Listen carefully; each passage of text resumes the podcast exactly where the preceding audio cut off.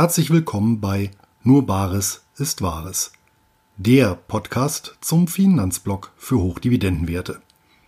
Heute mit einer Wertpapierbesprechung. Es geht nach Fernost. Vorab einige Takte zum Sponsor der heutigen Folge, bei dem der nachfolgend besprochene Titel gut und günstig handelbar ist. Linksbroker ist der deutsche Ableger des gleichnamigen 2006 in den Niederlanden gegründeten Online-Brokers und hierzulande in Berlin ansässig. Einkommensinvestoren, die Wert auf ein kostenloses Wertpapierdepot, günstige und transparente Gebühren und Zugang zu mehr als 100 Börsen weltweit legen, sind bei Linksbroker gut aufgehoben. Selbst exotische Wertpapiere lassen sich hier zu attraktiven Konditionen handeln. Beste Voraussetzung also, um sich das persönliche Hochdividenden-Weltportfolio aufzubauen. Ab 2000 Euro empfohlener Mindesteinzahlung sind Anleger dabei. Und selbstverständlich ist die Verbuchung von Dividenden und Zinsen ebenso kostenlos wie ein- und ausgehende Zahlungen. Und für alle Hörer meines Podcasts gibt es zur Depoteröffnung eine kleine Überraschung exklusiv unter nur Bares ist Wahres.de links. Und links wird L Y N X geschrieben. Soweit zum Sponsor. Jetzt steigen wir ein in die Vorstellung des Keppel Infrastructure Trust. Nachdem bereits das Börsenjahr 2019 für alle breit aufgestellten Einkommensinvestoren in hohem Maße erfreulich verlaufen sein dürfte, ist auch 2020 fulminant gestartet. Ein unschöner Nebeneffekt davon sind die nach konventionellen Maßstäben wie etwa dem Kursgewinnverhältnis KGV, dem Kurs-Buchwert-Verhältnis KBV oder der Marktkapitalisierung relativ zum Bruttoinlandsprodukt, Buffett-Indikator, mittlerweile recht ambitionierten Bewertungen vieler Titel. Das gilt insbesondere für das Mutterland der ausschüttungsorientierten Geldanlage, die Vereinigten Staaten von Amerika. Frische Liquidität anzulegen kann mittlerweile zur Herausforderung werden.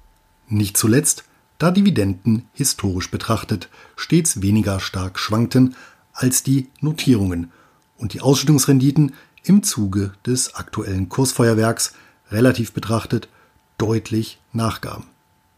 So verdient beispielsweise die unter Einkommensinvestoren einstmals beliebte Brookfield Renewable Partners nach einer annähernden Kursverdopplung in den letzten zwölf Monaten kaum noch den Status eines Hochdividendenwerts, obgleich das Management das neunte Jahr in Folge eine Dividendenerhöhung angekündigt hat. Auch aufgrund dieses Anlagenotstandes haben sich jüngst die Stimmen der Leser und Hörer gemehrt, welche die Blickrichtung von Westen nach Osten schweifen lassen und nach Anlagealternativen im asiatischen Raum fragen. Mit der Henderson Far East Income Limited habe ich im Herbst vergangenen Jahres eine solche vorgestellt, die in Großbritannien gemanagt wird.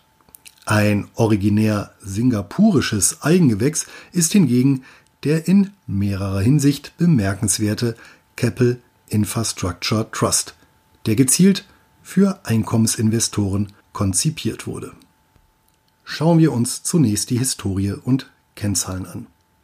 Aufgelegt und an die Singapore Exchange gebracht wurde der Keppel Infrastructure Trust im Jahr 2007 von der Keppel Corporation Limited, die über ihre Töchter Keppel Infrastructure Fund Management Limited den Treuhänder respektive Manager stellt, sowie über die Keppel Infrastructure Holdings Limited selbst 18,2 Prozent der Anteile am Trust hält. Die Keppel Corporation ist ebenfalls börsennotiert. Als Werft im Jahr 1968 gegründet, beschäftigt der Mischkonzern, der nach wie vor im Schiffsbau, aber auch im Energie- und Immobiliensektor sowie der Telekommunikationsbranche aktiv ist, etwa 34.000 Mitarbeiter. Mit 20 Prozent größter Aktionär und ursprünglicher Gründer der Keppel Corporation Limited ist übrigens die legendäre Temasek Holdings. Als der kleinere von zwei singapurischen Staatsfonds verwaltet das 1974 gegründete und mit dreifach A bewertete Unternehmen ca. 313 Milliarden US-Dollar. Stand 2019. Die Beteiligungen sind derzeit zu drei Vierteln in Singapur konzentriert, die Diversifizierung jedoch in vollem Gang. Unter anderem ist Temasek an der Drogeriemarktkette Rossmann beteiligt. Etwa 440 Milliarden US-Dollar an Vermögenswerten betreut übrigens der zweite Staatsfonds, die Government of Singapore Investment Corporation, kurz GIC. Beide Staatsfonds gehören weltweit zu den zehn größten ihrer Art und werden maßgeblich von den Nachkommen des Staatsgründers Lee Kuan Yew kontrolliert. Sein Sohn Lee Hsien Long ist zudem der aktuelle Premierminister Singapurs. Als ehemalige Kronkolonie steht Singapur stark in der britischen Rechtstradition. Dies macht sich nicht nur namentlich bei Keppel Infrastructure Trust bemerkbar. Registriert ist das Unternehmen nämlich gemäß dem Business Trust Act, einem singapurischen Gesetz, welches sich an der Regulierung der Real Estate Investment Trust Rights des Inselstaats orientiert. Ein solcher Business Trust kombiniert dabei die vermögensverwaltende Funktion eines Fonds mit dem operativen Geschäft eines Unternehmens und erweitert damit das Spektrum handelbarer Instrumente an Singapurs Börsen. Genau diese Kombination hat sich der Keppel Infrastructure Trust bei seiner strategischen Ausrichtung zunutze gemacht. Anders als ein reiner Gewerbebetrieb hat er seine Mittel über drei Kernbranchen und eine Vielzahl von Beteiligungen gestreut. Anders als ein Investmentfonds hat er fast ausschließlich Mehrheitsbeteiligungen an nicht börsennotierten Unternehmen erworben, auf die das Management zudem aktiv Einfluss nimmt. Was letzten Punkt angeht, ähnelt der singapurische Business Trust ein Stück weit den US-amerikanischen Business Development Companies. Bei den drei Kernbranchen handelt es sich um erstens Energie- und Industrieinfrastruktur, Distribution and Network, zweitens Energieproduktion, Energy und drittens Abfallentsorgung und Wasserversorgung, Waste and Water. Der Bereich Energie- und Industrieinfrastruktur steht für 68 Prozent der Vermögenswerte sowie 43 Prozent des für Ausschüttungen zur Verfügung stehenden Zahlungsstrom und setzt sich aus drei 100% Beteiligungen zusammen. Erstens Citygas. Das Unternehmen produziert Gas und versorgt über ein eigenes Pipeline-System über 840.000 private und gewerbliche Kunden in Singapur mit dem Energieträger. Die Produktionskapazitäten liegen bei 1,6 Millionen Kubikmeter pro Tag. Zweitens Besslink. Die Firma ist Eigentümer und Betreiber der einzigen Hochspannungsleitung sowie eines Glasfaserkabels zwischen Australien und Tasmanien und sichert damit die Strom- und Telekommunikationsversorgung von über einer halben Million Insulanern. Einziger Kunde von Besslink ist der Bundesstaat Tasmanien. Der Vertrag läuft bis 2031 und beinhaltet eine Verlängerungsoption um 15 Jahre. Drittens Ixom. Der Spezialchemiehersteller mit gut 1000 Mitarbeitern beliefert über 8000 Industriekunden auf dem australischen Kontinent und verfügt dazu über eine umfangreiche Infrastruktur, die nebst Fabriken beispielsweise auch Tanklager und Transportsysteme umfasst. Die Energieproduktion steht als zweiter Bereich für 20 Prozent der Vermögenswerte sowie 22 Prozent des freien Zahlungsstroms und umfasst eine Beteiligung, an welcher der Trust 51 Prozent hält. Die restlichen 49 Prozent kontrolliert mit Keppel Energy Private Limited eine weitere Tochter des Mischkonzerns. Bei der Beteiligung handelt es sich um das Gaskraftwerk Keppel Merlino Cogan. Mit einer Leistung von 1300 Megawatt produziert es Strom für Singapur, welcher über Keppel Electric ebenfalls ein Unternehmen des Keppel-Universums, abgenommen und vertrieben wird. Mit Keppel Electric besteht ein Abnahme- und Liefervertrag bis 2030, welcher optional bis 2040 verlängert werden kann. Der dritte und letzte Bereich, die Abfallentsorgung und Wasserversorgung, steht für 12 Prozent der Vermögenswerte sowie 35 Prozent des auskehrbaren Zahlungsstroms. Hier ist der Trust an vier Anlagen beteiligt. Von den ersten dreien ist er Alleineigentümer. An der vierten hält er eine Mehrheitsbeteiligung von 75 Prozent. Erstens Sinoco Waste to Energy. Die Müllverbrennungsanlage ist die einzige im Norden der Insel und hat eine Kapazität von 2310 Tonnen pro Tag. Einziger Kunde ist das Umweltamt Singapurs. Der aktuelle Vertrag läuft noch bis 2024. Operativer Betreiber und Pächter der Anlage ist die Keppel-Tochter Keppel Seggers. Zweitens Keppel Seggers Tours Waste to Energy. Auch diese Anlage mit einer Kapazität von 800 Tonnen pro Tag wird von Keppel Seggers im Auftrag des singapurischen Umweltamts betrieben. Der über 25 Jahre geschlossene Vertrag läuft erst 2035 aus. Insgesamt werden übrigens vier Müllverbrennungsanlagen im Inselstaat betrieben. Drittens Keppel Seggers Ulu Pandan New Water. Das Wasserwerk hat eine Kapazität von 148.000 Kubikmetern pro Tag und wird ebenfalls von Keppel Seggers betrieben. Einziger Kunde ist Singapurs Wasserbehörde. Der aktuelle Vertrag endet 2027. Das Wasserwerk ist das zweitgrößte von insgesamt vier, welche die Insel mit Frischwasser versorgen. Viertens Sing Spring Desalination Plant. Der Vertragspartner der Meerwasserentsalzungsanlage mit einer Kapazität von 136.380 Kubikmetern pro Tag ist ebenfalls die Wasserbehörde Singapurs. Der laufende Vertrag endet 2025. Verpachtet ist die Anlage bis 2033 an den Betreiber JTC Corporation.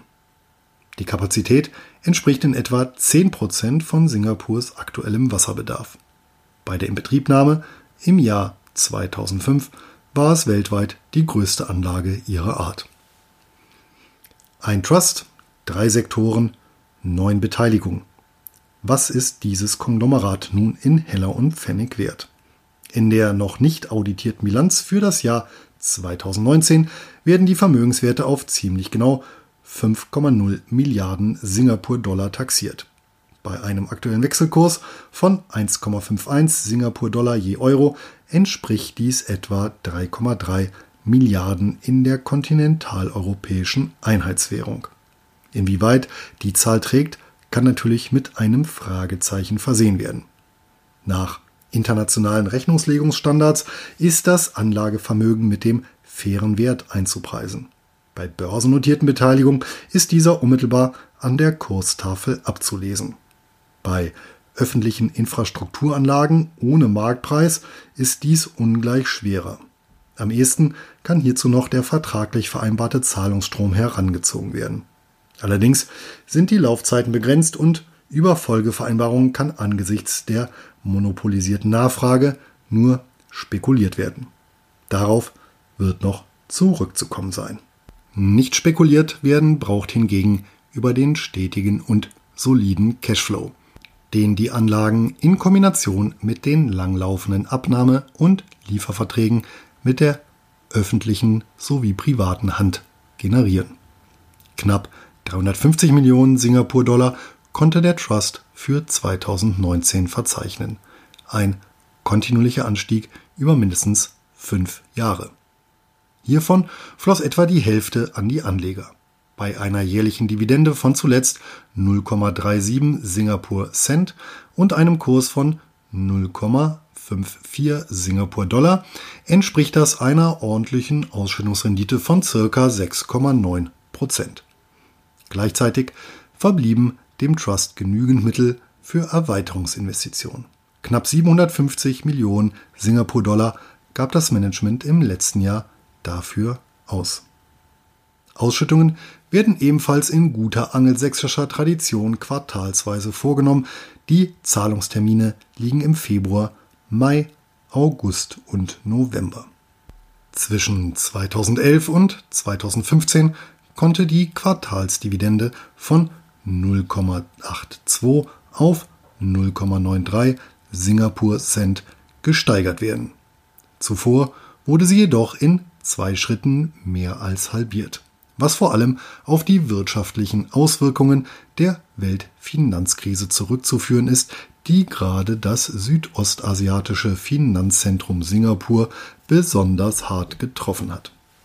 Das spiegelt sich, wenn auch zeitlich etwas verzerrt, auch im Kurs des Trusts wider. Zugegeben, einen schlechteren Zeitpunkt für die Emission hätte es aus Anlegersicht kaum geben können. Der Spitzenkurs kurz nach der Erstnotiz lag bei 1,16 Singapur-Dollar auf dem Höhepunkt der Finanzkrise im Jahr 2009 bei 0,54 Singapur-Dollar und damit auf exakt demselben Niveau wie heute, etwa elf Jahre später.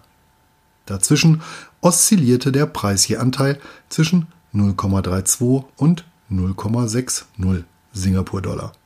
Das Allzeittief fiel übrigens ins Jahr 2011, als die Weltbörsen schon längst wieder auf Erholungsmodus geschaltet hatten. Auf diese auf den ersten Blick erstaunliche Kursentwicklung werde ich ebenfalls später eingehen. Anleger aus der Eurozone konnten sich über den Gesamtzeitraum betrachtet zumindest über einen satten Währungsgewinn freuen.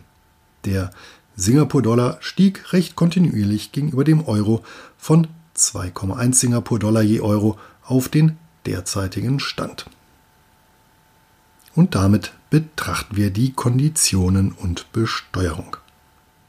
Die Singapore Exchange gehört unter den etablierten Börsen zweifellos zu den eher exotischen Handelsplätzen. Will heißen, nicht jeder Broker hat die Südostasiaten im Programm und wenn, dann fallen die Gebühren recht happig aus. So können selbst über den deutschen Platzhirschen unter den Discountbrokern, die Comdirect Bank, keine Wertpapiere aus Singapur an ihrer Heimatbörse gehandelt werden. Einmal mehr dürften hierzulande die Konditionen der Wiederverkäufer von Interactive Brokers wie CapTrader und Linksbroker kaum zu schlagen sein. Für eine Order an der Singapore Exchange werden 0,15% des Ordervolumens, mindestens jedoch 5 Singapur-Dollar fällig.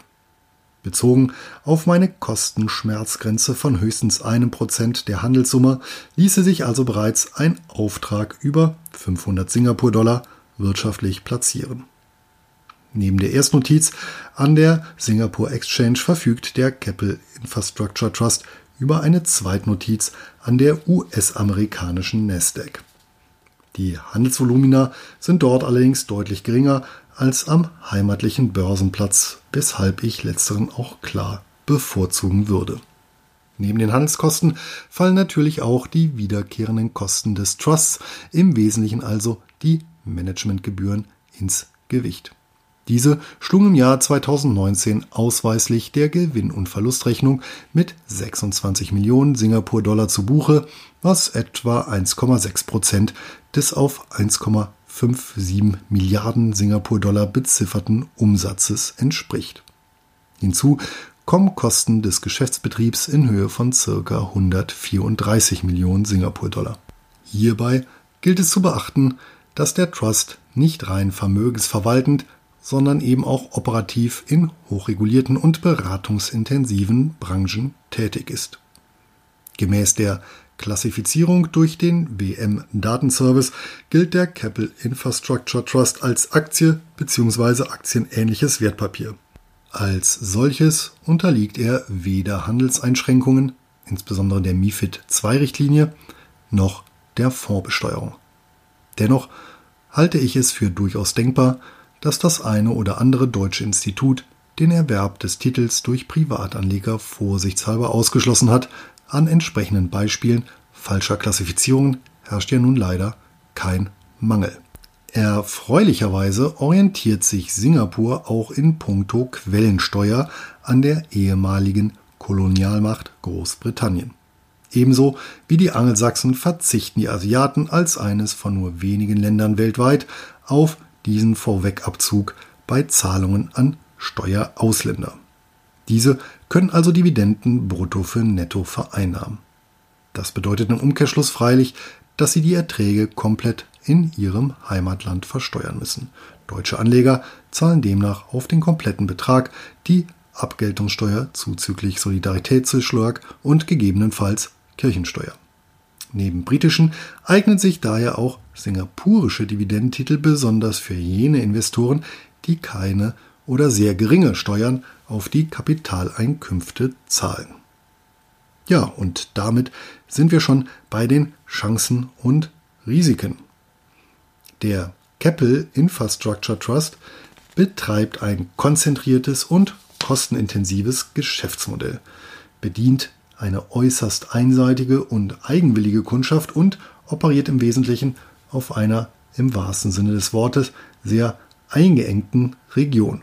Mit 725 Quadratkilometern ist Singapur gerade einmal so groß wie die Kanareninsel La Palma, beherbergt jedoch über 5,7 Millionen Einwohner. Damit sind auch die wichtigsten Risiken charakterisiert, denen der Trust unterliegt. Anleger investieren mit dem Trust zum Großteil in singapurische Infrastrukturanlagen und den Singapur-Dollar. Das ist angesichts der Größe des Landes und der Bedeutung der Währung ein klares Klumpenrisiko, welches kaum durch das Engagement auf dem australischen Kontinent kompensiert werden kann. Zumindest noch nicht. Zudem ist das Unternehmen in einem hochgradig politisierten Umfeld unterwegs. Zumindest die langfristige Geschäftsentwicklung der Beteiligungen in Singapur sind in hohem Maße vom Wohlwollen faktisch eines einzigen Kunden, nämlich der Verwaltung des Inselstaats abhängig. Wie wankelmütig sich dieser bisweilen generieren kann, wissen nicht nur Aktionäre von E.ON und RWE im Zuge des Fukushima-Schocks von 2011 zu berichten. Dies gilt umso mehr, wenn die Exekutive auch noch die Legislative und judikative Gewalt hinter sich weiß. Hinzu gesellt sich, dass Singapur als sogenannte unvollständige Demokratie gilt, in der zahlreiche Fäden bei der Gründerfamilie Lee zusammenlaufen. Nicht nur die der beiden Staatsfonds, wie eingangs ausgeführt. Darüber hinaus ist Singapur selbst zwar dem Status als Schwellenland weit entwachsen, das Bruttoinlandsprodukt liegt mit nominal gut 64.000 US-Dollar pro Kopf über dem der Vereinigten Staaten, Australiens und Deutschlands. Allerdings ist das Land weitflächig von Tiger- und Pantherstaaten umgeben. Regionale Crashs dürften auch vor der Insel nicht Halt machen und sei es, dass sie in Sippenhaft genommen wird. So viel beispielsweise der Aktien-Leitindex Singapurs, der Straits Times Index, der die 30 größten Unternehmen des Landes umfasst, im Zuge der Asienkrise um satte zwei Drittel.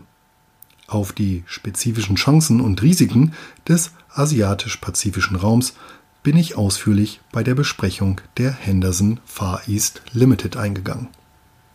Die bis hierhin skizzierten Risiken lassen sich natürlich auch eins zu eins als Chancen interpretieren und sind ein Paradebeispiel für die Janusköpfigkeit von Wertpapier- und Marktanalysen bzw. Prognosen schlechthin.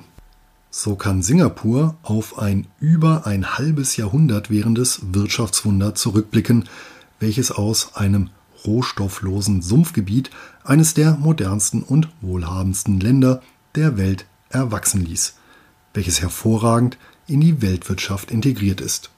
Auch sollte der viel zitierte Titel als Schweiz Asiens nicht darüber hinwegtäuschen, dass die Ökonomie Singapurs breit diversifiziert ist. Ähnliches gilt übrigens auch für Liechtenstein. Der Inselstaat ist nicht nur einer der bedeutendsten Finanz-, sondern auch Handelsplätze der Welt. Als offene Volkswirtschaft pflegt Singapur Import- wie Exportbeziehungen in fast jedem Winkel der Welt und erweist sich seit Jahren als Magnet im Krieg um Talente. Eine unabdingbare Voraussetzung, diese Position zu halten und auszubauen, ist selbstverständlich die Infrastruktur. Und was diesen Punkt angeht, ist der Keppel Infrastructure Trust hervorragend aufgestellt.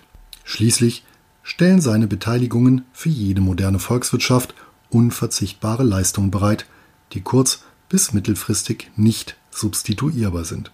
Zudem hat sich der Trust innerhalb des Infrastrukturspektrums breit über die Bereiche Strom, Gas, Wasser und Abfall aufgestellt und deckt damit wesentliche Bestandteile der gesamten öffentlichen Daseinsvorsorge Singapurs ab. Der Hauptkunde letztlich also die Regierung Singapurs, ist zudem einer von vier verbliebenen Staaten, der über ein AAA-Rating der drei größten westlichen Ratingagenturen sowie dem wichtigsten chinesischen Pendant Dagong verfügt. Die anderen drei sind Luxemburg, Norwegen und die Schweiz. Für finanzielle Stabilität sorgen freilich die beiden prall gefüllten Staatsfonds, die pro Einwohner Singapurs gerechnet über 132.000 US-Dollar verwalten. Dementsprechend dürfte die Einnahmeseite des Trusts gesichert sein und das weitgehend automatisiert. Die durchschnittlichen Restlaufzeiten der bestehenden Verträge sind zwar nicht übermäßig lang, bewegen sich jedoch im branchenüblichen Rahmen. Zudem sind Anschlussbeauftragungen wahrscheinlich. Zum einen sollte der Boomregion tendenziell an einer Ausweitung der Infrastruktur gelegen sein, zum anderen betreibt bzw. besitzt der Keppel Infrastructure Trust hochmoderne Anlagen, die schon jetzt wesentlich zur Versorgungssicherheit auf der Insel beitragen. Ferner liegt eine weitere Zusammenarbeit auch im Eigeninteresse der Regierung, welche über die Themasec indirekt am Trust und den involvierten Keppel-Ablegern beteiligt ist. Das liegt nahe, dass das Trust Management mit den wichtigsten Repräsentanten des Lee-Clans, zumindest jedoch ihren institutionellen Vertretern, bestens vernetzt ist. Diese Verbindungen sollten auch nach einem Übergang der Regierungsgewalt tragen. Ein solcher ist aktuell nicht absehbar, denn bei aller Kritik an der unvollständigen Demokratie konnte Lee Kuan Yew einen nahezu korruptionsfreien Rechtsstaat konstituieren, der Eigentumsrechte wie Vertragsfreiheit gewährt und mit geringer Regulierungsdichte, niedrigen Steuern sowie soliden Haushalten und Finanzen aufzuwarten weiß. Eine in dieser Welt eher seltene Kombination. Vor diesem Hintergrund ist auch die Kapitalstruktur des Keppel Infrastructure Trust vertretbar. Den 5 Milliarden Singapur-Dollar Vermögenswerten stehen gut 1,7 Milliarden Singapur-Dollar ein Eigenkapital gegenüber. Die entsprechende Quote beträgt 34 Prozent.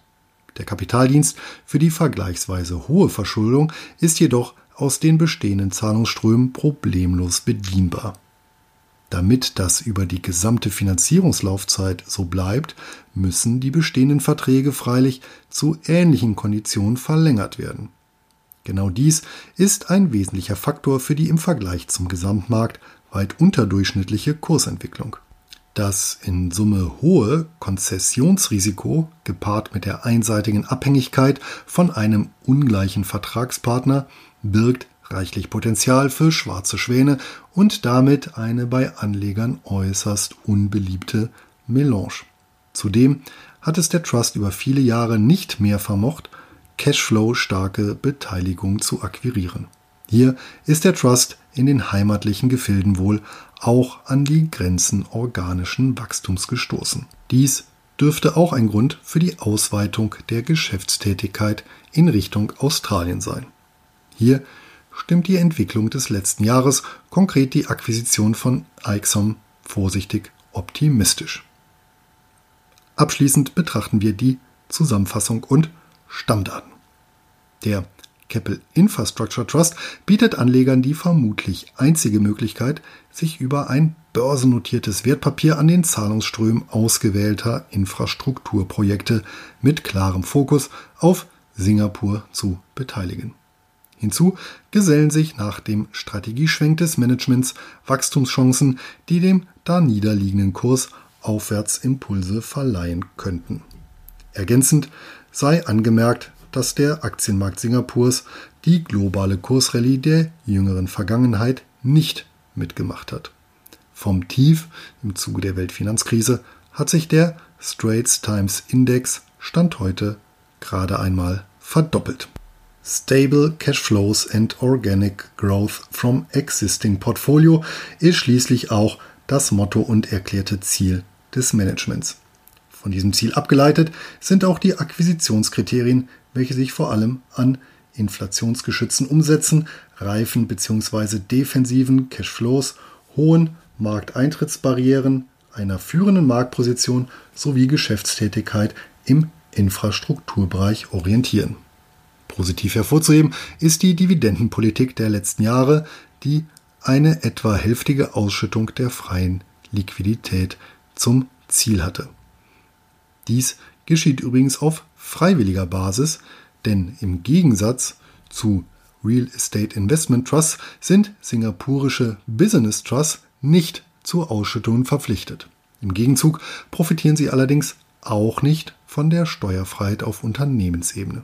Mit 17 Prozent ist die Körperschaftssteuer in Singapur allerdings knapp halb so hoch wie hierzulande. Handelbar ist der Keppel Infrastructure Trust an der Singapore Exchange unter dem Kürzel bzw. Stockcode A7RU bzw. unter der Handelsbezeichnung CAP Infra TR. An der Nasdaq firmiert der Titel unter KPLIF. Die internationale Wertpapierkennnummer ISIN lautet SG 1 U 489 33923. Das war's für heute. Ich bedanke mich bei meinem Sponsor Linksbroker und wünsche abschließend allen Hörern eine ertragreiche Zeit.